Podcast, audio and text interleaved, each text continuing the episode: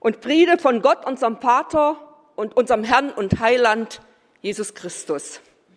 Liebe Gemeinde, ehe ich den Predigtext lese, muss ich eine kleine Vorbemerkung machen. In den Thüringer Pfarrhäusern hält sich nämlich hartnäckig folgende Geschichte.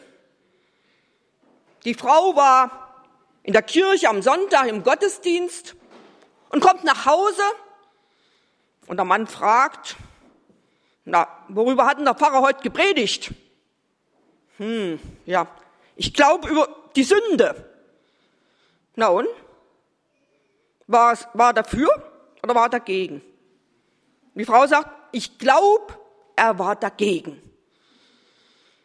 Und da diese Geschichte in Thüringen oft erzählt wird, habe ich gedacht, na ja, wenn die Frau Lieberknecht jetzt nach Großaltorf kommt, dann muss sie das ja nicht auch noch haben. Worüber hatten die Frau Lieberknecht gepredigt?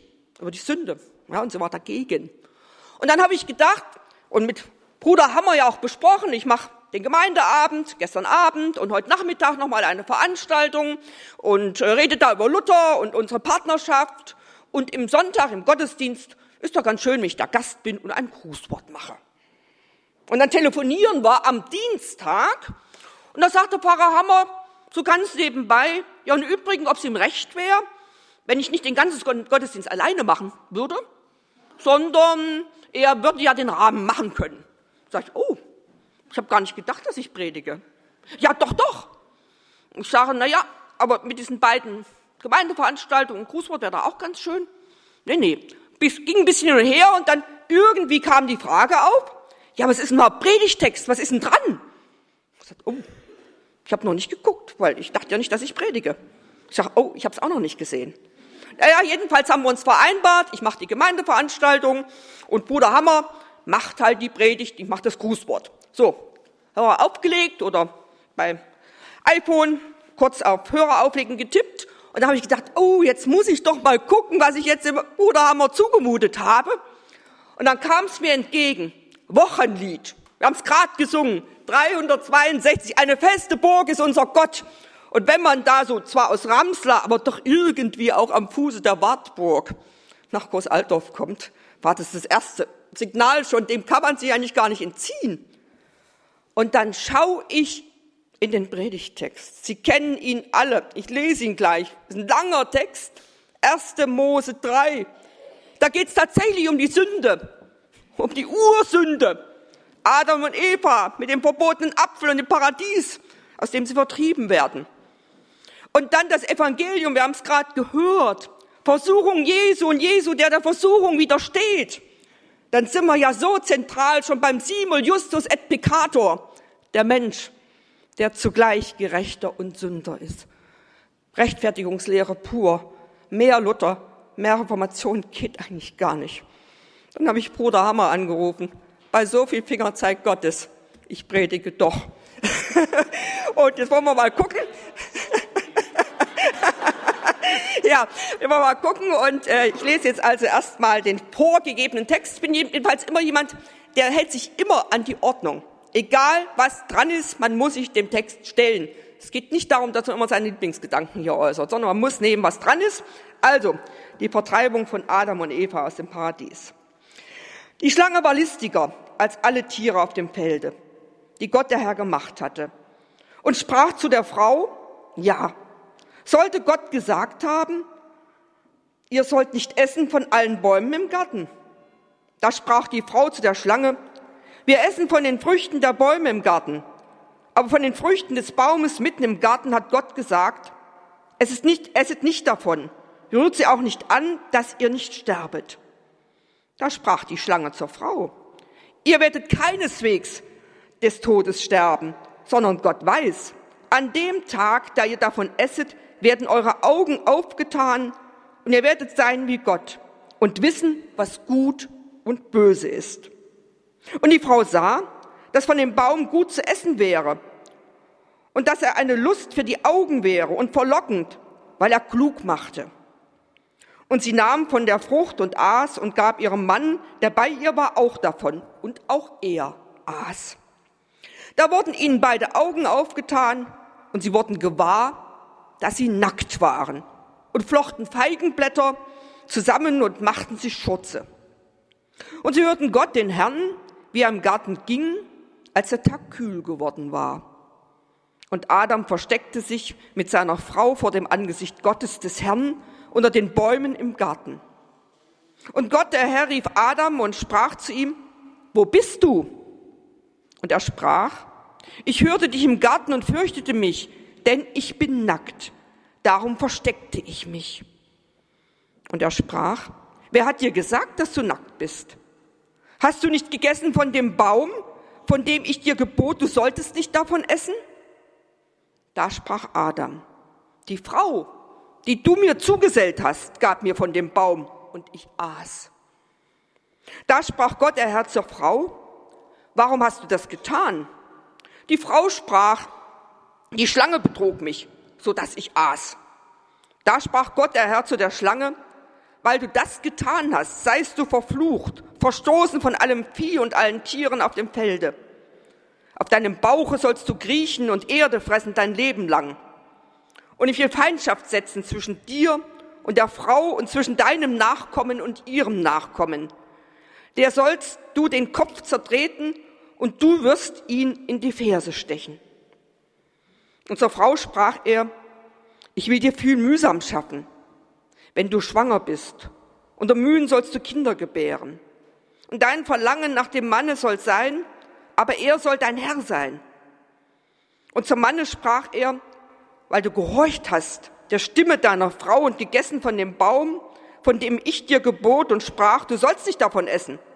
Verflucht sei der Acker um deinetwillen. Mit Mühsal sollst du dich von ihm nähren dein Leben lang. Dornen und Disteln soll er dir tragen. Und du sollst das Kraut von dem Felde essen. Im Schweiße deines Angesichts sollst du dein Brot essen, bis du wieder zur Erde werdest, davon du genommen bist. Denn du bist Erde und sollst zur Erde werden. Der Herr segne an uns dies Wort. Liebe Gemeinde, vor mir steht ein Bild schon viele, viele Jahre. Und ich werde es nie vergessen. Mein fünfjähriger, damals fünfjähriger Sohn Paul kommt nach Hause. Von Kopf bis Fuß, Mütze, Anorak, Hose, Stiefel, Lehm, Schlamm überzogen. Wer schon in unserer Gegend war, weiß, wir haben so Kniechböden. Und er hatte sich in den Kniechboden gewälzt offensichtlich und war voll von Schlamm. Er wusste auch, so kommt man eigentlich nach Hause. Das macht man eigentlich nicht. Und hat deswegen auch schon den Hintereingang von unserem Haus, wir haben vorne einen schönen Vordereingang, Hintereingang gewählt, in der Meinung, dann würde ich ihn vielleicht nicht gleich entdecken und er könnte vielleicht noch irgendwas retten. Aber ich sah ihn natürlich kommen. Und äh, mir hat es erstmal die Sprache verschlagen, aber ich war einigermaßen entsetzt und noch ehe ich etwas sagen konnte, fuhr es aus ihm raus, Willi sieht genauso aus. Willi sieht genauso aus. Was war passiert? Wir haben eine Lehmhohle, so nennt sich das, in der Nähe, wo meine Begleiterin, die Schröder wohnt, die hat es vielleicht auch beobachtet, vielleicht auch nicht. Äh, da holten früher die Leute ihren Lehm und das war immer noch so erdig, weil immer noch auch ein paar mal für Ofenkacheln oder irgendwie so Lehm brauchten oder für ihre Häuser, zum Teil auch aus Lehm gebaut. Es war eine Jahreszeit wie jetzt, nur es war diesig, äh, regnerisch, alles richtig schlammig, der Schnee war weg. Aber sie hatten noch so in Erinnerung, wie schön man im Schnee rutschen kann. Da war der Schnee weg und so dachten, okay, der Dreck, der Lehm rutscht auch ganz gut. So, äh, und ich äh, sah ihn also, ich konnte das damals retten, indem ich sage, in die Badewanne. So. Aber warum habe ich mir diese kleine, eigentlich wirklich ganz harmlose Kindergeschichte so gemerkt? Offensichtlich, weil es ja doch etwas zu tun hat, mit dem wir uns heute aus Anlass des Predigtextes auch beschäftigen sollten. Das war so harmlos, aus dem Kindermund entfuhr. Der Willi sieht genauso aus. Kann sich ja bei Erwachsenen dann alles ein bisschen feiner, alles schon ein bisschen vielleicht auch noch mehr durchdachter äußern in dem, was wir gerade gehört haben. Gott, du fragst mich nach dem Apfel. Ja, es war die Frau, die Eva, die hat mir davon gegeben.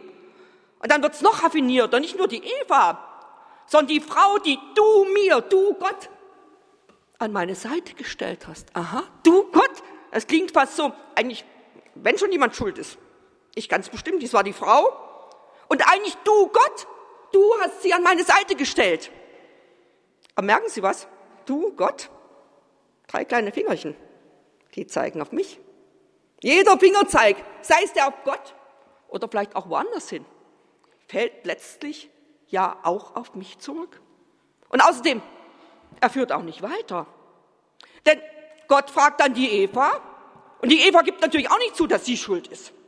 Die Eva weist auf die Schlange. Die Schlange, die mich betrogen hat. Also mit dem Fingerzeig auf andere fällt erstens auf uns zurück, kommen wir nicht richtig weiter. Klein, harmlos, aber Gott hat es nicht durchgehen lassen. Damals im Paradies nicht und auch bei uns. Er sieht das schon. Gott ist der, der ins Herz sieht, wo wir nicht auf andere Leute zeigen müssen oder gar auf Gott selber und ihm die Schuld geben. Nein, Gott lässt es den beiden nicht durchgehen. Und wir werden dann schon hören, wie es weitergeht. Er lässt es nicht durchgehen, sondern er straft. Er straft mit der Vertreibung aus dem Paradies. Wir haben gehört, unter Mühsal sollen die Frauen die Kinder gebären. Distel und Dornen wachsen auf dem Acker. Im Schweiße deines Angesichts sollst du das bisschen eben ernten können, was du für dein Brot brauchst. Und dann die ganze Ambivalenz, Verhältnis von Mann und Frau, vom Verlangen und Dienst, all das schwingt da ja mit. Gott straft. Was beim Paulchen noch hieß, ab in die Badewanne, war jetzt schon ungemütlicher. Raus aus dem Paradies vorbei mit den paradiesischen Zuständen. Er straft, aber er lässt leben. Er lässt leben, führt nicht zum Tod. Man lebt also nun unter Mühsal. Man lebt natürlich weiter, in dem Fehlverhalten schon immer auch versucht wird, bei anderen abzuladen. Wir leben, wenn man so will, auch mit der Last von Schuld, mit der Last von Sünde, und versuchen letztlich auch durch kleine oder größere Ausreden uns mehr oder weniger ein bisschen vom Gewissen zu entlasten, ein bisschen uns besser zu fühlen. Und das mit den Ausreden ist ja auch so eine Form von Fingerzeig auf andere. Fand ich ganz spannend. Wissen Sie, wann das das letzte Mal hier in der Kirche passiert ist, dass wir bekannt haben, dass Sie bekannt haben, dass das mit den Ausreden nicht so gut ist. Wir immer ein Versuchen von Ausreden sind. Einige haben solche Ausreden vorgetragen, wo wir aufpassen müssen, dass wir da nicht immer reinfallen, sondern selber aktiv sein sollen und uns eben nicht diese Ausreden bedienen. Hab hier nochmal Weltgebetstag. Freitagabend vier Ausreden. Es sind dort vorgetragen worden, wo wir Gott um Vergebung bitten, dass es nicht bei diesen Ausreden bleibt, dass wir es nicht dabei belassen dürfen, das waren nun die ganz großen Themen. Das Verlangen nach Frieden. Da war Ausrede, wir brauchen ein starkes Militär, um unsere Interessen zu schützen, ist so eine Ausrede, die manche gebrauchen. Haben wir gesagt, wir wollen diese Ausrede nicht mehr. Wir wollen es ja nicht bedienen, wir wollen selber gucken, was wir zum Friedensstiften beitragen können. Oder der Schrei nach dem Schutz der Erde. Dann ist ja als Ausrede aufgeführt worden, die Wissenschaft wird schon einen Weg finden, unseren Planeten zu schützen. Oder die dritte Ausrede, eine der Frauen, vielleicht heute Abend, heute hier jetzt, hat es ja vorgetragen, der Schrei nach Versöhnung des Volkes. Ja, und dann als Ausrede, können wir überhaupt so zusammenkommen, andere Leute, andere Kulturen, nützt da unser Tun überhaupt etwas? Und dann schließlich auch eine Ausrede, die hier formuliert war am Freitagabend, helft den Armen und Heimatlosen. Und eine mögliche Ausrede, kommt unsere Hilfe überhaupt dort an? Also so ist das mit den Ausreden. Aber es ist, wie gesagt, harmlose Anfänge zunächst. Natürlich war es der Urfall, die Ursünde mit dem Apfel. Aber da ist es dann letztlich die Vertreibung aus dem Paradies. Auch diese Paulchen-Geschichte. Willi sieht genauso aus. Ganz harmlos. Es ist wirklich rasant, wie in der Bibel, wie in der Urgeschichte der Menschheit, das an Dramatik äh, gewinnt. Denn das stand jetzt im 1. Mose 3. Schon ein Kapitel weiter. Wissen Sie, wo wir da angekommen sind? Also, die Tatorts haben ja auch nachgelassen.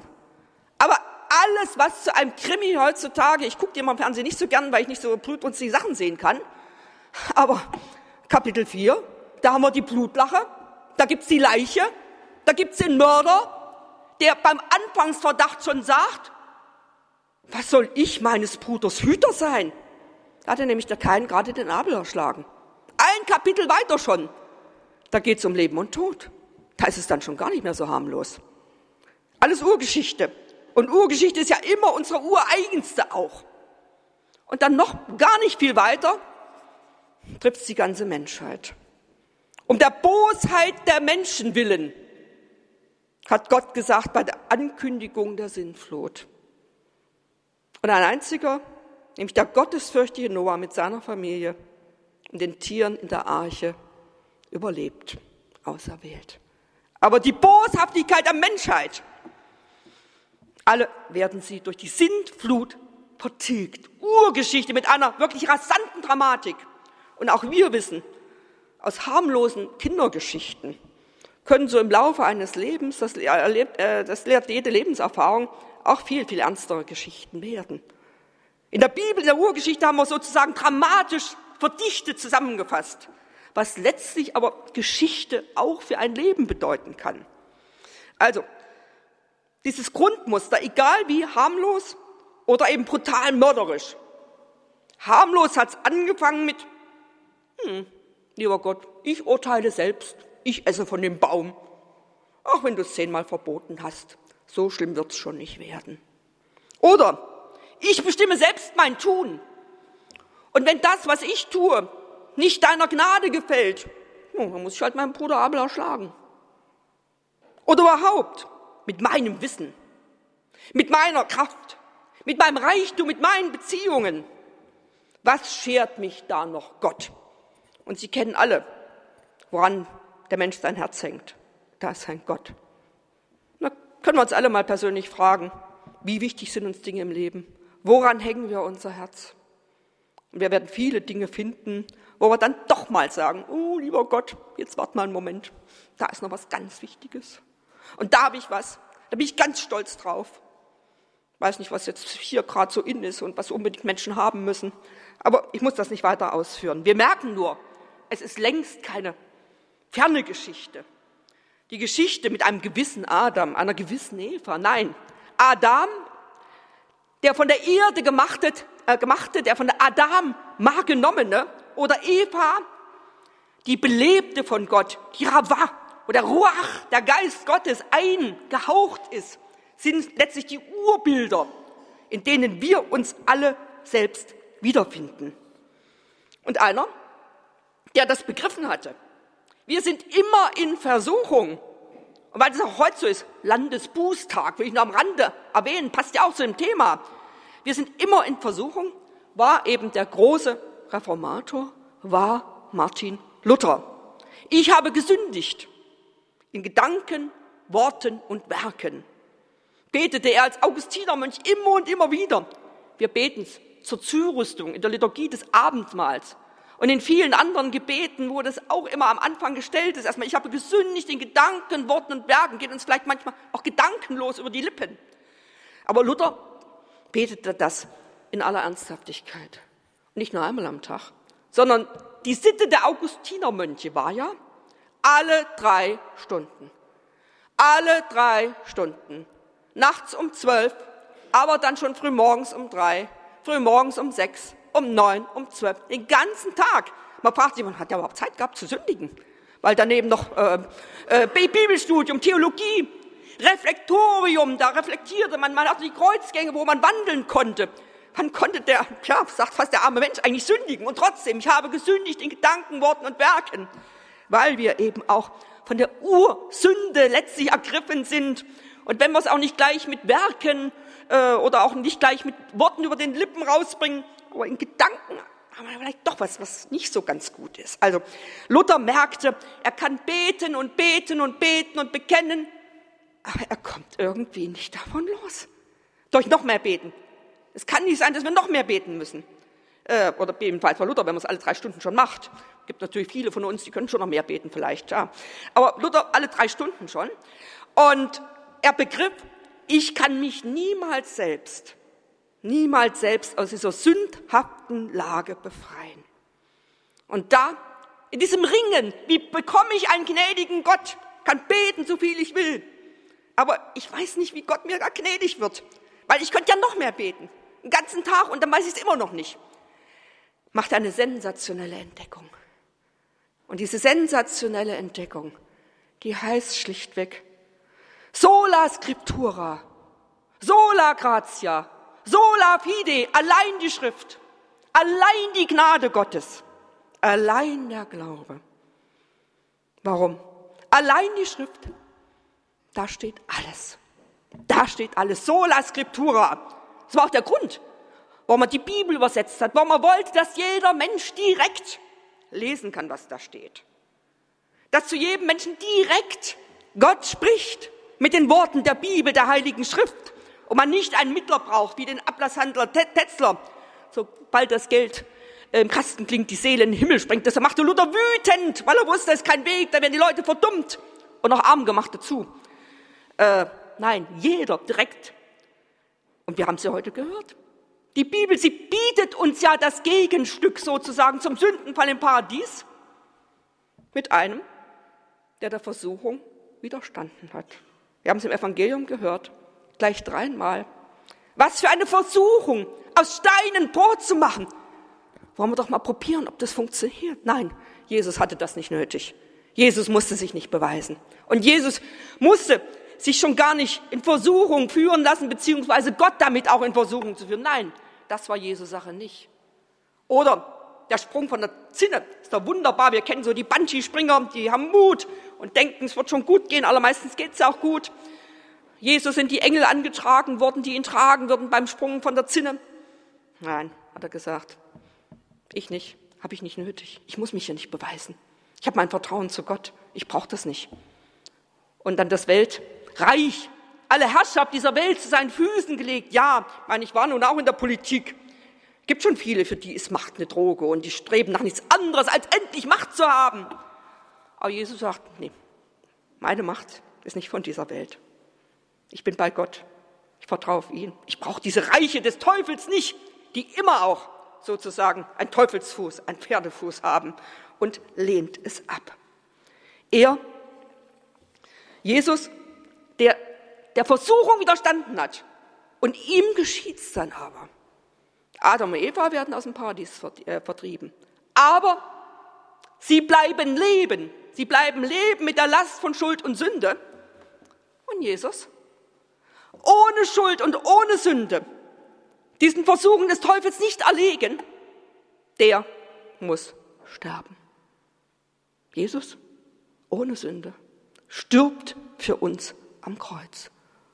Und es war ja nicht das, was wir unter einem Heldentod strahlend und wie auch immer erhaben und erhoben verstehen, sondern wir haben es gestern sehr eindrücklich im Kruzifix, im Kreuzeskörper äh, Jesus äh, in Schwäbisch Hall gesehen, der Michaeliskirche. Welches Leid da auch aus dem Gesicht von Jesu den Menschen anspricht. Und wir kennen das ja. Mein Gott, mein Gott, warum hast du mich verlassen? Es wird am Karfreitag hier wieder gelesen, vielleicht auch gepredigt. Also Jesus auf einmal ganz verletzlich, auch Jesus am Kreuz einsam. Jesus aus Fleisch und Blut, letztlich, ja, auch einer von uns, stellvertretend, aber eben ohne Sünde und deswegen konnte er unsere Sünde aufnehmen. Und deswegen folgt bei Martin Luther aus dem Sola Scriptura, Sola Gratia, Sola Fide, auch sozusagen als ja Conclusio des Ganzen, umfassend das Ganze, Solus Christus, mit Christus allein. Das ist die große reformatorische Botschaft. Mit Christus allein und wir merken, wie der Finger zeigt auf andere, der Finger zeigt auf Gott und das verkrampfte Dreifinger immer wieder bei mir. Sie auf einmal öffnen, öffnen durch diese Heilstat, zu empfangen die Gnade Gottes, zu empfangen das Wort Gottes und zugleich anzupacken, zu dienen und Nächstenliebe zu üben. Und so kommt die große reformatorische Botschaft der Freiheit. Ein Christenmensch ist ein freier Herr über alle Dinge und niemanden untertan im Glauben. Aber ein Christenmensch ist zugleich auch ein dienstbarer Knecht, lieber Knecht, wir auch Verpflichtung, dienstbarer Knecht und jedermann untertan in der Liebe. Und das, liebe Gemeinde, das ist Nächstenliebe. Das ist Freiheit. Das ist frohe Botschaft. Das ist Reformation. Und ich habe neulich in der Rheinischen Kirche so eine ganz schöne, auch ganz kurze Zusammenfassung äh, gefunden, wo einfach heißt, Reformation vergnügt, erlöst, befreit. Und wenn wir Christenmenschen wirklich mit dieser Botschaft auch am Beginn äh, dieser Fastenzeit, dieser Passionszeit, wo eben auch Buße im Mittelpunkt steht, aber wir um die Freiheit wissen, vergnügt und fröhlich im Gottesdienst singen, weil wir wissen, ein feste Burg ist unser Gott. Und jetzt wird sich auch noch ein schönes Lied gesungen. Und dann fröhlich in diesen Tag gehen, in diese Woche gehen. Ich glaube, dann sind wir gut gestärkt. Und dann können wir auch sagen, Luther damals, Reformation vor 500 Jahren, aber heute nicht anders. Ein freier Mensch im Glauben, aber ein dienstbarer Knecht in der Liebe, mit offenen Händen für Gott und diese Welt. Amen. Und Gott der Herr, dessen Weisheit höher ist als all unsere menschliche Vernunft, der bewahre unsere Herzen und Sinne in Christus Jesus. Amen.